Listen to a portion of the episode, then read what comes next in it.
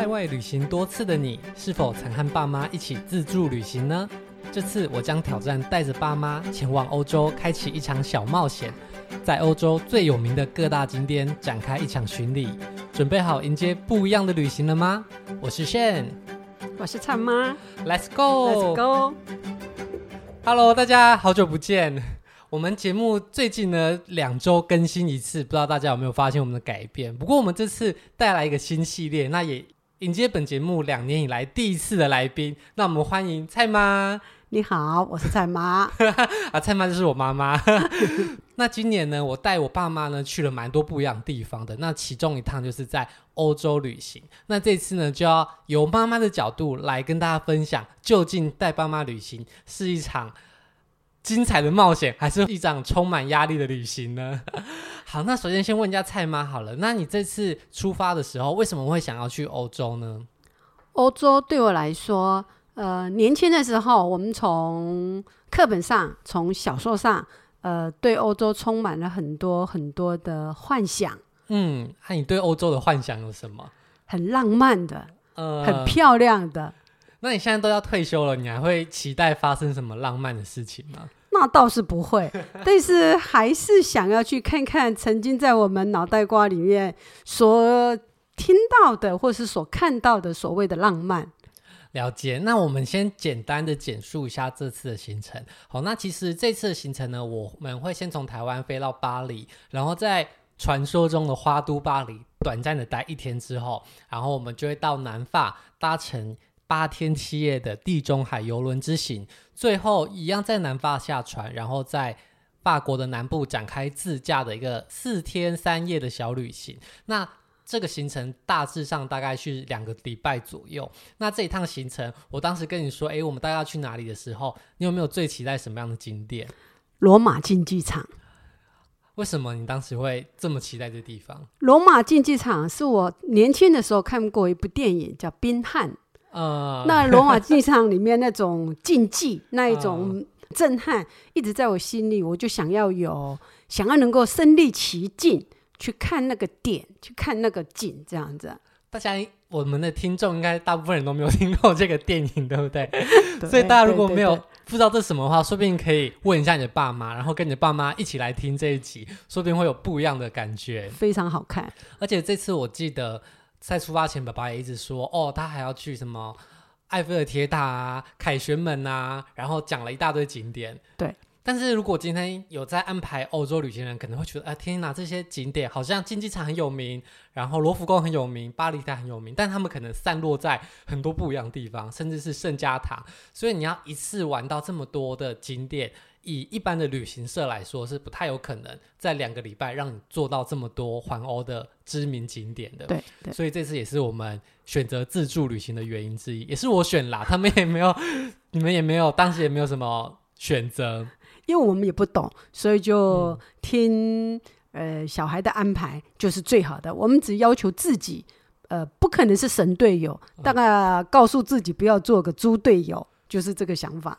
那你第一次去欧洲出发前有没有什么担心的地方？太多了，我的左右邻居、亲朋好友都说巴黎非常非常黑暗，会抢人。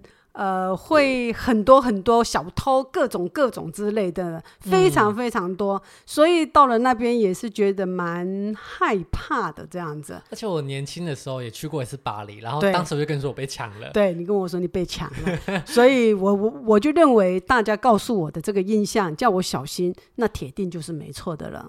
那除了治安以外啊，因为这次我们是自助旅行嘛，自助的部分你有没有点担心？哎，不知道儿子靠不靠谱还是怎么样？对。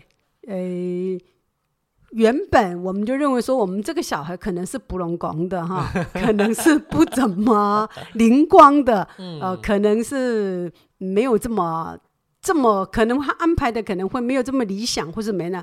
但是出乎我意料，跟着小孩出去玩，才知道小孩的成长是这么快了，是我们远远都跟不上的。就是以爸妈的角度来看，就突然觉得很欣慰这样子。那当然，那当然。那刚刚有提到说，出发前啊，会担心自己到底是神队友还是猪队友。是，你觉得什么样的表现算是猪队友，会触怒小孩的 敏感的神经？诶，太多了吧？我我我几乎小孩所提的各种建议，各种那个，我都尽量保持在最最最最能够配合的地方啦，最能够配合的地方，嗯、不管是吃喝住或是什么，或是甚至景点呐、啊，或是呃交通啦、啊，嗯，我几乎都是百分之百的配合的，就是没有意见这样，哎。不会有意见，因为我们不可能表现得比他更好，我们也不了解，我们也不懂。嗯，好，只要能跟上他的脚步，我认为我应该就是神队友了。不知道大家听众如果想到带爸妈出去，会不会觉得自己最容易被触怒的点是什么？是什么？我，我听一些朋友说啊，可能就是爸妈有时候会觉得哦，意见很多，他们可能到了当地，他们也不是不喜欢，但是觉得哦，怎么那么贵，很浪费，或是觉得哦。他们可能也都是出于好意，觉得哎，怎么样安排可能对你来说更轻松，或者是怎么样来说行程会更顺。但是如果今天你是一个主理人的时候啊，当你被提出这些挑战的时候，你就会突然觉得，我现在没有空处理你的这些，就是你的一些提议对我来说都完全就是压力而已。所以我觉得，对于旅行的规划者来说，很容易在外面的时候就不小心惹怒他们的感觉。那你在那个时候不会很担心，好像自己说了什么就会让我很有压力或生气？嗯，不会。其实也不是第一次带我们出去自助哈，这个已经是好多次的其中一次了。嗯，呃，几乎小孩的安排，呃，不会。我我我觉得他们都已经尽心。我们我们都是从。从别的地国家到另外一个国家去的，嗯，我觉得他们的安排，不管是在语言，不管是在各种文化、各种方面，他们都考虑的非常多了。嗯，既然是带我们出去的，他也都是尽量安排我们所想的、我们喜欢的。嗯，那我觉得，如果真的没有安排好，或是有 delay，或是怎么样子，我觉得这个都是呃意料之中的事情。我觉得应该互相配合了。我觉得应该互相配合。所以其实你在出发前呢、啊，也做了很多心理建设，让自己在这趟旅行中啊，尽量可以放宽心，对不对？那也提供给各个爸妈参考。如果今天你的小孩跟你出去玩的时候，你可以事先以什么做一点怎么样的心理准备，才可以让这个旅行中尽量避免发生冲突的机会。我是觉得，呃。出去玩，他们所安排的点啊，都应该是合乎我们的体力啦，或是我们吃的习惯在走了。如果真的中间有什么是有误差的，嗯，我觉得这个都是情理之中的事情。嗯。我觉得我们没有什么理由，或是有什么什么什么可以抗议或是抱怨的。我认为这是不应该有的。因为其实我们这趟旅行后来真的也是发生蛮多意外的。那在那个当下啊，其实我们也是。面临很多精神很紧绷的状况，对，没错。所以如果想要知道我们到底发生了什么样有趣的故事，哦，太多了，太多，可以写一本一本冒险记了，一本冒险记。我是知道说，原来到欧洲去这半个月的时间，真的是让我。呃，好多好多的历程、啊，经历了非常非常多的历程。嗯，所以大家可以敬请期待后面的故事，其实非常的精彩。好，那讲完了在出发前往欧洲之前的心理建设之后，我们就要正式开启我们的旅行了。那这次旅行呢，我们之前有在节目提到，跟大家分享过兑换航空公司的商务舱一些比较。省钱的办法。那我们这次的旅行呢，其实正是用里程来兑换长荣到欧洲的商务舱的。那对于商务舱的详细介绍，我觉得我们应该会再额外分享一集，从到底如何兑换啊，然后在商务舱有什么样的好处，到底值不值得，这个我们应该会再更仔细的说明一集。不过在这个飞行体验，我想问一下蔡妈，你觉得今天搭乘这个长荣商务舱这么长途旅行，你有没有哪个部分是最让你令印象深刻很难忘的？我觉得，呃，它非常舒服，因为它的呃商务舱，它因为我们这个里程十几个小时，中间又碰到是我们该睡觉的时间，嗯，它呃可以把我们坐的椅背直接就躺平了，让我们睡觉，这个对我们来讲是非常非常舒适的，嗯，它是非常舒适的。你以前有搭过也是长途线的经济舱吗？经济舱有啊，嗯，那哦，那真的是太辛苦了，太辛苦了。因为座位小嘛，嗯，而且椅背我们顾虑到后面的人，我们不敢打的太斜，所以几乎都是哦睡个觉，把头就像个倒马机一样，这个 这个到处晃，到处晃的，是非常非常辛苦的。所以这次商务舱，你觉得对于长辈来说最轻松的就是可以随时躺下来，好好的躺，随时躺下来。嗯，而且因为我们商务舱是在前半段。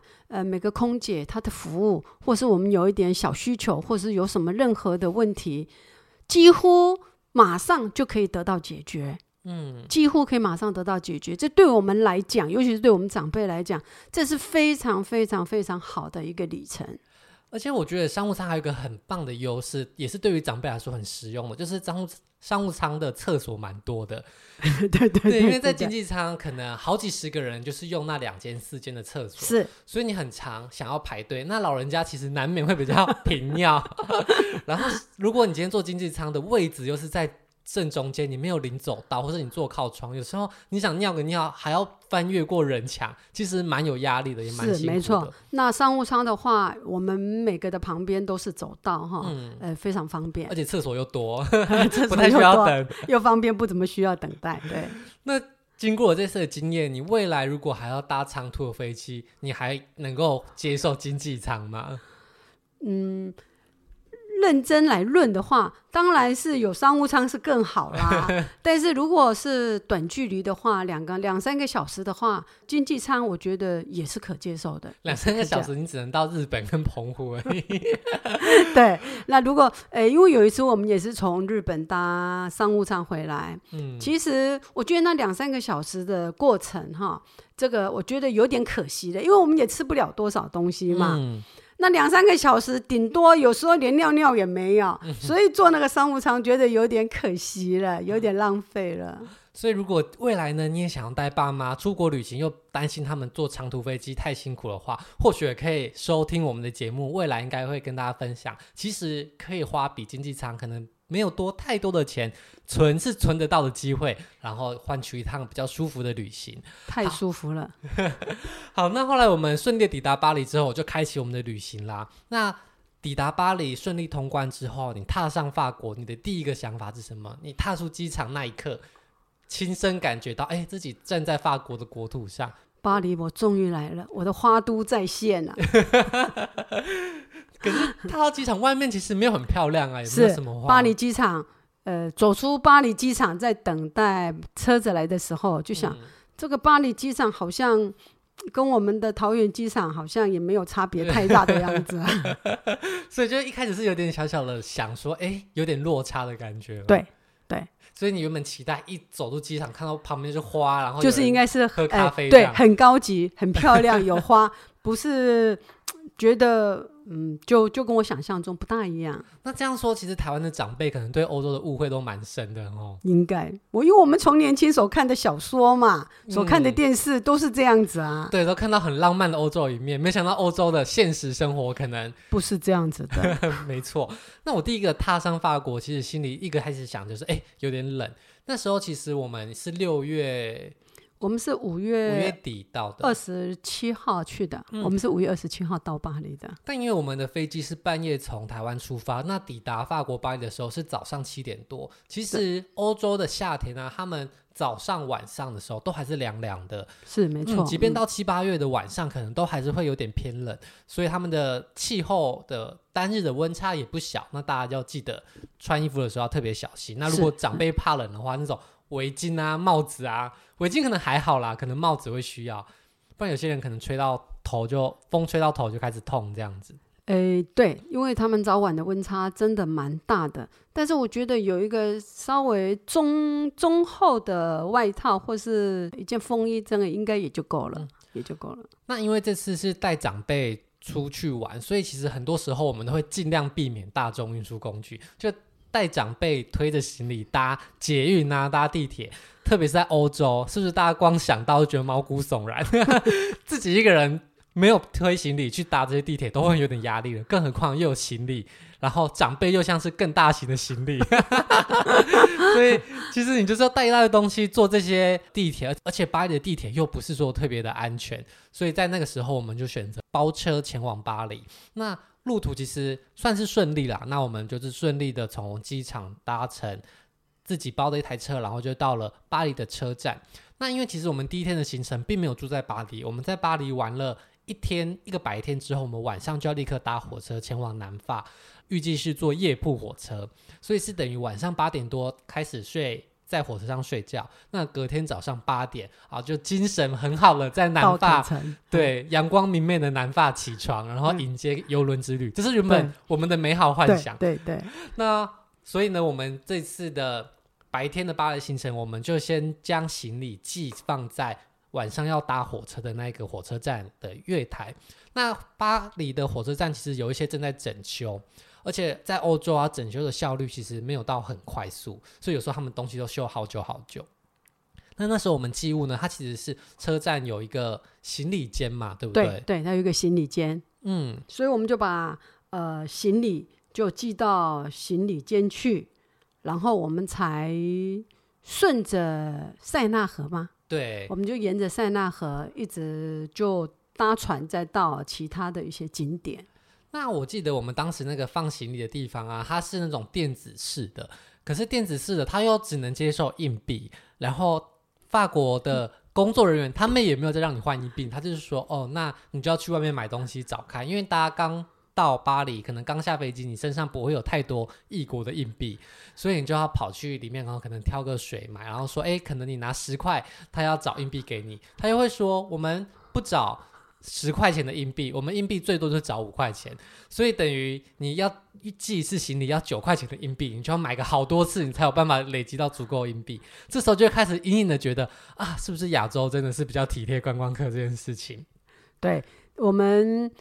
常常觉得在我们台湾旅行是怎么个一回事？其实经过这次到各个日本啊，或是欧洲去旅行，我才发现原来我的宝岛真的是宝岛啊，真的是太方便，太方便了。不过其实寄行李是小事啦，后来我们后来更有惊心动魄的事情发生了。没错，那当时我们还没有想那么多，所以我们就。开始走到旁边的塞纳河畔，那塞纳河畔其实有非常多的游船公司，应该是有个三四家。那有些是可以在船上用餐的啊，有些是可以在船上喝酒的。那有些就像是交通船这样，会停各个知名的景点，然后你就可以在船上看风景。那如果有你喜欢的景点，也可以下车。那我们当时选的就是这样子的。交通船公司，它叫 Bateau Bus，好，那大家就可以买一日券，然后你可以在这一天内无限次的搭乘它的船，然后再沿着塞纳河畔的景点下船。而且其实塞纳河畔就有非常多知名的景点哦，比方说罗浮宫啊、埃菲尔铁塔，或者是可能奥赛美术馆等等的，都会在塞纳河旁边。所以如果你今天真的只有一天在巴黎的话，沿着塞纳河畔，其实已经可以把很多精华的东西都玩过了。那这次我们就是顺利的搭上这个游船。那你当时搭游船沿着塞纳河站边观光的时候，你心里感觉是怎么样？好像跟我脑袋瓜想的不大一样。又又怎么了吗？这个这个、这个巴黎不就是塞纳河畔要有很多的很漂亮的咖啡馆，很多很漂亮的花，五颜六色吗？嗯、怎么会是都是水泥呢？都是一些呃，觉得蛮脏乱的。因为其实塞纳河它的。河可能周围的建筑都比较高，所以它的河是有点低于这个城市的平面的。所以你搭在船上的时候，其实你看出去很多都是堤防，不是直接看到街道的第一排。所以你坐在船上往旁边看的时候，其实不会直接看到咖啡厅，是咖啡厅在你看上去的堤防的上面。所以其实你没办法直接感受到那个对巴黎的景观，是没有错，没有错。而且那种堤防桥底下可能就是比较多垃圾会。堆积的地方，所以你坐在河上的时候，并没有觉得很感动吗？嗯，没有觉得很感动。我我觉得我的花都怎么会是呃这么脏乱，而且嗯尿骚味蛮重的呢？哦，我觉得可能你真的是对于巴黎的期待太高了。因为如果今天很多在网络上搜寻别人 YouTube 拍的影片，然后是看部落格的，嗯、应该都会对这件事情有点心理准备。但你可能没有那时候。收接收到很多这样的资讯。哎，对对，我我应该是没有，嗯，但是。国际大城市，这为什么可以表现的这么样子拉惨呢？呃，那我们在船上第一站下船的点就是罗浮宫。那其实，在罗罗浮宫附近的码头下船之后，你还要走一小段路，是是是，然后才能够亲眼见到罗浮宫以及那个很著名的金字塔。嗯，我当时去看那个金字塔，我第一个想到就是，天呐，也排太多人了吧？好多人，真的好多人。我都不知道，难道全世界人都到这里来了吗？真是多人，但是你也不能否认那个罗浮宫的那个外观，我们没有进去啊、我们光看那个外观。其实从书本里才能够知道的这个东西，才图片上面才能看到的景，现在就是在我眼身，就是在我眼前。嗯，其实当下是蛮感动的，嗯、当下是蛮感动的，所以就拍了一大堆照片，这样就拍了一大堆照片回来。那你当时在台湾的时候，没有想到要进去罗浮宫里面看那些？蒙娜丽莎的微笑啊！诶、欸，我我我基本上我是凡夫俗子，我对那些有艺术品的东西哈、哦，我觉得我没有那种鉴赏的能力。哦，况且人太多了，必须排到天荒地老了。嗯。所以，我们虽然没有进去，他们跟他们描述说，里面进去可以逛一整天，看一整天，都是逛不完、看不完的。嗯，没错。那但是因为我受限于我们很多的时间上的呃限制啦，嗯，虽然我们没有进去里面，但是看了外面呐、啊，我觉得就已经很感动了，真的很感动了。那离开罗浮宫之后，其实它后面是连接着一大片花园广场。那在走到这个花园广场的过程，我们其实就看到很多法国人在那边野餐啊，在那边晒太阳。是，那你当时看到的时候，对于这种欧洲他们夏日晒太阳的景观，你觉得是怎么样？我说：“哎呦天哪，他们都不怕热哦，他们都不怕黑哦。这个应该就是我们台湾的，不管是呃老少妇孺都会。”谈的就像现在夏天大家都谈的一个观念，出门一定要有防晒衣嘛，对对对，要擦防晒乳嘛。对，他们都晒不黑的吗？他们都不怕晒吗？他们不会中暑吗？就像是在亚洲热带、副热带，大家就是很容易被晒黑，所以大家都喜欢白。嗯、那因为他们很难被晒黑，所以他们就比较喜欢偏黑，就是健康一点肤色。对，真的，所以大家都追求自己没有的东西。他们真的都是躺在那边，都是真的是。就这么样子，这个是我们在台湾绝对不可能看到，所以所能够感触的东东西，这样就是躺在公园晒太阳。对，那你后来有去体验一下？你觉得？哦，对不起，我没有，我不想，我觉得太热了，太痒了。那后来我们在这个花园散步之后啊，其实我们还有发现欧洲有件事情，就是你很难找到厕所，对对？是。这个厕所这个问题哈、啊，对于我们就是有些年纪比较稍长的哈，他们比较会喜欢找厕所，因为你必须在外面怕中暑嘛，得多喝水，多喝水又有上厕所的问题。嗯，在巴黎，我不知道说原来到巴黎比香港更不热爱人们呢，我觉得他们的连上厕所太难了，太难了。嗯。如果今天你跟旅行团的时候，其实每到一个景点，他们可能或是到餐厅，他就会有导游带大家去厕所啊，提醒大家上下厕所。对。但是因为自助旅行的景点有时候很不固定，那你的中间能不能遇到厕所这件事情，真的很难说。是，真的很难说。那对于当然了，这次。呃，我们就尽量配合，因为不能做猪队友嘛，少喝点水咯。绑紧这样，哦哦哦，少喝点水咯。那上厕所的机会几率可能就小一点了，嗯。但是在巴黎上厕所真的不是个简单的事，而且即便进到厕所，有时候他们打扫的状况也没有到非常好。是，嗯，所以如果这点跟我们台湾或是日本来比的话，我觉得这个好像也不怎么及格哦。所以，如果今天带长辈，特别是那种很爱上厕所的长辈去自助的话，也是要特别提醒他们这一点。这个问题是最大的一个问题。嗯、这个我觉得，这个上厕所的事情，如果带长辈出去旅行，我觉得。吃睡可能不是最大的问题，可能是上厕所会是最大的问题。大家听到这边是不是已经就是把机票关掉了？就觉得 OK，好，那算了。不会的，我们这些神队友也蛮厉害的，不吵不闹，还帮忙提醒你。对，还帮忙提醒你。那呃，讲完比较辛苦的部分，那其实我们旅行中还是有很多有趣的景点，比方说香榭大道，是这个也是你年轻的时候的一个梦想，是对对是没错没错。那你实际上走到香榭大道，你觉得幻想有没有破灭？嗯，破灭，毕竟前面已经破灭了这么多了，不能，不能说破灭啦，只是说、嗯、怎么这么不不热闹呢？怎么这么不？因为我。就我的了解，我们所知道、嗯、所那个的香榭大道，就是很多很多的咖啡厅接踵而至这样子哈、嗯，不像这个呃，好像它并没有很热闹，也并不是这么个繁华这样子啊。会吗？你原本期待的香榭大道是？非常人潮拥挤、呃，大家都在、欸、不是拥挤吗？应该就是很休闲，很就是很休闲，很很惬意的哈、嗯。就是在那边呃，喝喝喝喝小酒啦，喝喝咖啡啦，吃吃点心啦，嗯、然后看着塞纳河哈，就是船上人来人往啊，这样子啊，应该就是这样子，不是吗？那真的是误解，因为香榭大道不会看到塞纳河啊。对，我不知道从哪个小说里面看到，这个真是误导我。他误导我说他们在香榭大道喝着咖啡，看着塞纳河船游来游去的，好惬意，好诗意呢，就被这个字给感染了。所以大家就是不要乱信言情小说里面的故事。不过香榭大道上面确实还是有一些咖啡厅啊，是的，然后很多精品店，几乎对全世界各大。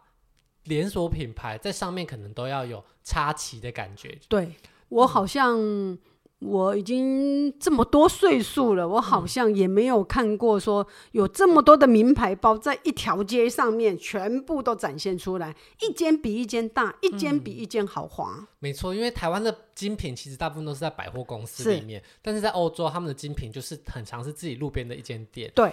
所以香榭大道就很像是放大版的 SOGO 一楼之类的，大家就是可以在那边对逛街哦是。但其实除了这些奢华的精品以外，其实麦当劳也在上面，就 LV 对面肯定是麦当劳。对，所以其实就算你不是只买精品，你还是可以在那边走走，你还是有你负担得起的东西。是没错没错。好，那从罗浮宫，然后沿着花园，然后走到香榭大道，走到底之后，大家就能够遇到一个。也是巴黎很著名的景点，叫凯旋门。凯旋门。那凯旋门的历史呢，我们就先不说了，因为带爸妈去，他们可能也没那么清楚。但是凯旋门有一个很特别的，就是可以登顶。我们前面几集有跟大家分享过，就是轩尼有跟大家分享，登上凯旋门可以看到很多巴黎的市景。那我们这次呢，也因为轩尼的介绍，我们也这次特别预约这样的行程。那凯旋门要登顶，其实有点辛苦的是要走很多楼梯，他要爬很多很多的阶梯。那我们长辈觉得如何？这个行程推荐吗？呃，因为我们其实我们要出去玩之前，也不是今天才决定的，我们可能早半年或是一年，我们就有决定这个计划。所以在这个当中，我们就尽量呃去做一些训练。因为我就一直恐吓他们说，自助要走很多路，而且欧洲很不方便，你一天可能都要走一两万。可是你知道吗？我们在欧洲的第一天破纪录，我们走了两万七千步，所以真的是。有没有妈妈听到这边又把节目关掉了？想说这个我没办法。其实如果你不想走那么多路，你就是花钱坐计程车。对，但是我但是我们是觉得，因为这个路并不是像赶集似的哈、嗯，我们就是慢慢啊，走走停停啊，哈，吃吃喝喝这样子，其实还行还行、嗯。那回到刚刚提到凯旋门，那刚刚走这个楼梯，我记得我们前面还跟了一个美国对对对对阿北大叔，对对对对，然后。我们爸爸也在后面，又是一个阿伯，后面应该想说前面两个人很挡路吧？可是我看他们也是走的气喘吁吁的。对，其实不管年轻不管老啊，我们都走都会觉得其实真的蛮辛苦的。对对对。那好不容易走到这个凯旋门的顶端，那你觉得看出去的风景值得吗？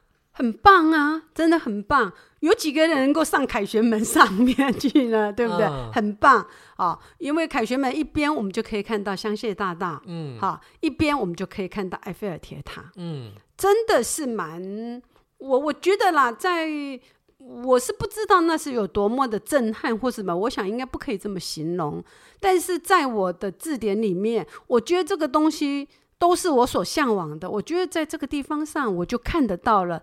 当时心里实在真的是蛮触动的。所以这时候有终于想到啊，我的花都巴黎终于实现了，这才是你想要的花都巴黎这样。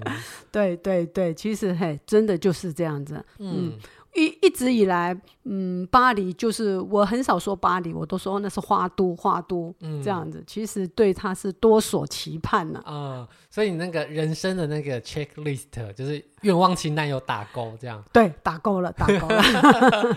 不过刚刚提到凯旋门登顶，虽然走楼梯很辛苦，但其实它是有电梯的哦。对。幸好我们家的儿子佛心来着，突然看到电梯，就去旁边问了工人，问了工作人员。工作人员意思可能是说我们应该走楼梯下去，嗯，但是他看到两个老人家有点累了。就请另外一个工作人员就按了电梯让我们下去了。对对，他们电梯是有管制的。对，不是你说坐就可以下去的。但如果你今天是呃身心障碍者，没有办法自己走楼梯，或是你真的很老了，像我爸爸可能真的高龄长辈，头发都白白的，你表现出很辛苦的样子，他们可能就会 OK OK, okay 就让你坐。Okay, okay, 所以今、嗯、今天即便你没办法爬楼梯，应该还是有机会登上凯旋门。可以的，我想是可以的，只要、嗯、呃去稍微报备一下哈，申请一下是，我觉得是没有问题的。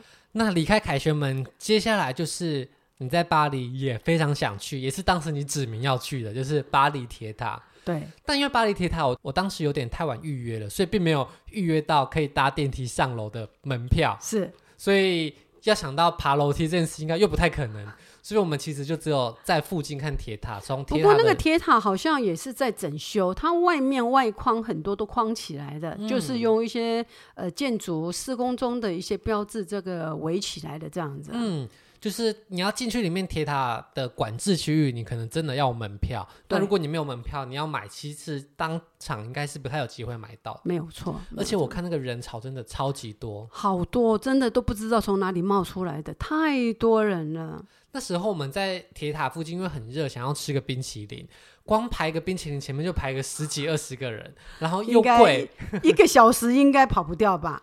他我不知道为什么，一般我们在台湾做生意，客人很多，应该手脚很快吧？对对对，他根本不在乎你外后面排的天长地久，他照他的步调挖一次聊个天，挖一次聊个天。你想想，我们排那个必须。一个小时买得到买不到还不知道呢，而且他们聊完之后要结账，然后就要把冰淇淋拿给你，自己再去结账。这时候如果是台湾老板，就会说：“那我要请两个人，一个人负责挤，一个人负责收钱。”毕竟巴黎铁塔下面又是无数的人，对，你永远不会缺客人。对，他们就是好像没有在 care。他们对我我我觉得他们真的不在乎吧，嗯，真的是不在乎的，慢条斯理的。我们碰到这种急惊风，碰到这种真的是帮他跳脚都跳死了。那。今天玩完这么多巴黎的景点呢、啊，你觉得最后巴黎花都给你带来什么样的感觉？因为人很多啦，我们也没有办法去细看，嗯、去怎么样子哈，嗯、也没有办法从中了解很多很多的我们可以值得更可以欣赏的地方。嗯，就只能够蜻蜓点水，我们看了看，但是也。总是了了我们这一这一生的心愿嘛，这是我的人生清单里面，我总是划掉了一个嘛。其实，呃，能够有先生有儿子陪同一起出去旅行，我觉得这个都很棒，这都很棒。与其说这件事让你带来很大很大的快乐，不如说是你其实完成了人生中想做的一件事情，是这样子。对，没有错，没有错。不过，其实我们的冒险现在才正要开始，这个都是非常美好的。从现在开始才是。呃，一个非常惊心动魄的旅程的开始。那时候我们结束完我们的观光行程之后，原本预计要搭晚上八点多的火车，然后从巴黎前往坎城。好，大家就在火车上睡觉。那我们大概七点多的时候就慢慢的走回到火车站。那这个时候呢，想说，哎，火车大概在三四十分钟要出发了。那我们就想，OK，那我们就先去把行李拿出来。这时候遇到第一件事情，就是那个行李箱坏掉了。对，拿不出来了。大家有没有在台北车站或什么车站用过电子的行李箱？就是你要按你的密码，密码，然后它或者是刷一张票卡，它就会把你的行李箱给打开来。那时候行李间大概有十二座可能大型的行李箱，刚刚好就是我们放行李箱那一座坏掉了。是，而且里面的工作人员没有一个人知道它坏掉了。然后我当时进去说我要拿行李，我怎么按都按不好。然后我出出去外面跟工作人员说：“哎，那个不能用。”他们一副你怎么不会用，觉得我好像搞不清楚状况的脸。然后我就说：“真的不行，你竟然给我看。”然后他们竟然看之后也发现：“哎，怎么不行？”他就跟我说：“哦，坏掉了。”他要找这个要找人修，我想说当然要找人来修，可是我们的火车已经要来了，所以我们很担心，嗯、而且大家已经该已经知道法国工作效率其实没有那么的高，没错，所以我们想说到底能不能够准时把我们的行李拿出来，然后他就说好，那他去找人来修，结果工作人员就消失了一个，然后就这样经过十分钟十五分钟，一点消息也没有，大家就发好像没有发生什么事一样，继续坐在那边，然后当时在。担心行李到底拿不拿得出来的时候，我们还发现一件事情，就是照理来说，火车要进站前啊，它的火车的月台上面都会写，对，它都会显示呃几点的车啦，哈，在第几月台，嗯、第几月台。可是我发现我们要坐的那一班车，八点四十八分的那一班夜铺火车，奇怪，怎么都没有显示月台呢？嗯，而且我发现，因为我们是呃七点多的有，八点出的也有。九点的都有了，为什么就只有没有八点四十八分？我觉得很奇怪。嗯，后来就再去问了啊，他说这个东西显示必须要在车子到的四十分钟前才会显示，半小时还前四十分钟才会才会显示。嗯，可是我一直觉得很疑惑，九点多的都已经显示在第几月台了，为什么这一班车它并没有呢？嗯，但当时工作人员说，哦，他就是还没有，对，他就是还没有来，就是那个，那我们就只好又再继续对。对，就是要继续把那个行李箱打开的事情。嗯、哦，这个东找西找，东找西找，后来哦，就害怕的事情真的就发生了。等到八点二十几的时候，嗯、行李箱又没有打开，然后火车还是没火车还是没有出现。我们想说，听到两件事过了半个小时都没有被解决，这个时候你们就一直要我再去问旁边工作人员，我就只好硬着头皮再去问一次。然后这时候他就跟我说，火车不开了。然后我说 cancel 什么意思？他说就是 cancel，就是没有这班火车了。嗯，这时候大家应该已经晴天霹雳。想象你今天、明天早上，大家想象明天下午一点，你就要在南法的某个地方登上游轮。结果今天晚上八点多，你在巴黎，工作人员跟你说。你要搭火车没有了，然后你身旁有两个老人家，还有两个很大的行李，晚上根本不知道住哪里，是多么晴天霹雳的心情哦！真的是太那个了。那如果想要知道究竟我们在这么崩溃的状况下要如何解决我们巴黎太令人害怕了第一天的行程，那大家就记得继续锁定我们下一次的节目喽。我们会继续为大家带来后面的精彩故事喽。这就是我们的欧洲历险记。好，那如果喜欢这个系列的话，也欢迎在 IG 上告诉我们。那我们的今天节目就到这边，大家拜拜，拜拜。